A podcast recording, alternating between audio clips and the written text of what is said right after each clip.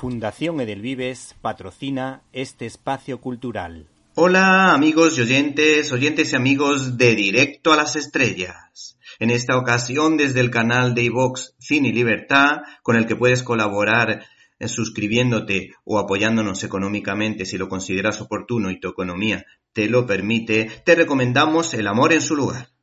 Cuando nada puede hacerse, siempre queda el amor.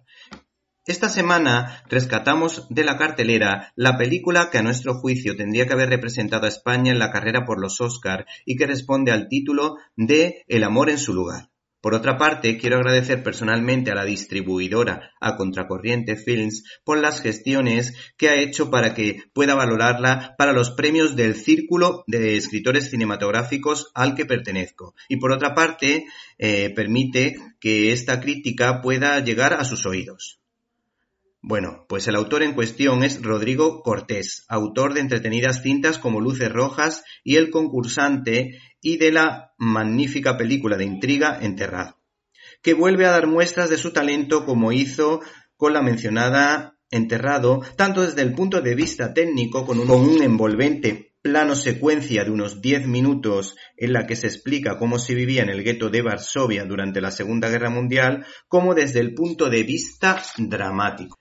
El cineasta y co-guionista Rodrigo Cortés, junto a David Sheffer, adapta magistralmente la obra de Jerzy Jurandot, con la dificultad que conlleva que una obra de teatro eh, funcione en el cine y, sobre todo, este director consigue que las conversaciones de los actores en la trastienda mientras la obra se está representando cuaje en un formato cinematográfico en lo que, por otra parte, parece un guiño a la película de Peter Botanovich, que ruina de función. La trama transcurre casi en tiempo real y vuelve a demostrar que se puede contar una buena historia en poco más de 90 minutos. Por lo visto, esta obra fue escrita por Jurandot en su estancia en el gueto de Varsovia y la historia que se cuenta está basada en hechos reales, pues esta obra se representó en la capital de Polonia durante cuatro semanas.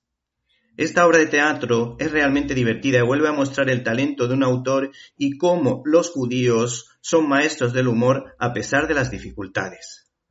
La labor de los actores es muy buena, así como la caracterización. No obstante, la actriz que más me ha gustado ha sido Clara Rullar, que se luce en cada plano llegando a emocionar. Por cierto, los números musicales están cargados de complicidad con el espectador y el número del coche es realmente divertido. La película no es solo una denuncia de la barbarie y la sinrazón de los totalitarismos y del racismo, sino que además es un canto a la esperanza y a esas personas que quieren ser luz en la oscuridad. Esta película propone un dilema al estilo de Evasión y Victoria de John Huston, pues los actores durante la función se plantean seguir adelante con la obra o fugarse del gueto en el momento adecuado. La clave de la película, lógicamente, cuando todo está perdido, es la siguiente. Cuando nada puede hacerse, siempre queda el amor. El dato histórico lo encontramos en que de las 400.000 personas que se encontraban en el gueto de Varsovia, tan solo sobrevivieron 50.000.